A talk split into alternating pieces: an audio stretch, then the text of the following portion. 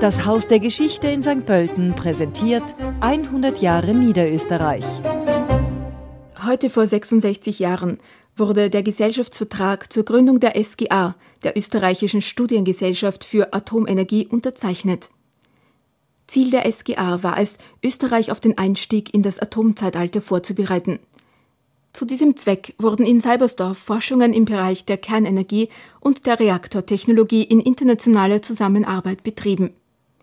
Bis zum Staatsvertrag 1955 war Österreich jede Tätigkeit auf dem Gebiet der Atomenergie untersagt gewesen.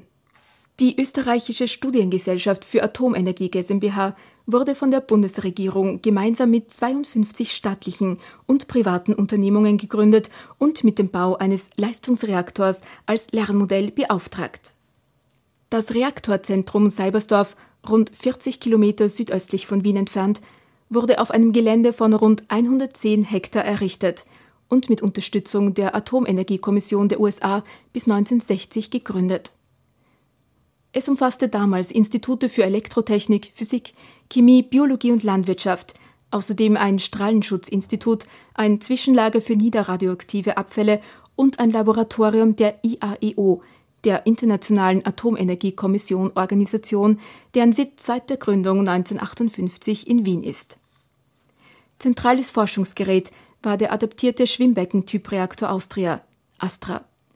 Für das österreichische Reaktorzentrum sollte ein Prototyp eines Kernkraftwerks errichtet werden.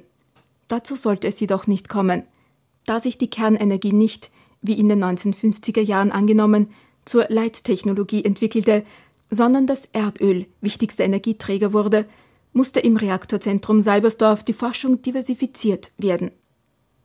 Das Atomsperrgesetz, das am 5. Dezember 1978 verabschiedet wurde, schließt die Nutzung der Kernenergie in Österreich aus.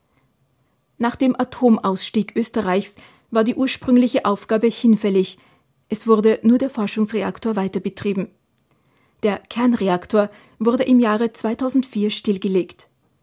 Die Abkehr von der Konzentration auf die Kernenergie spiegelt sich auch in der Änderung des Namens in Forschungszentrum Seibersdorf – vormals Reaktorzentrum Seibersdorf, wieder. Diesen historischen Rückblick präsentierte Ihnen das Haus der Geschichte in St. Pölten.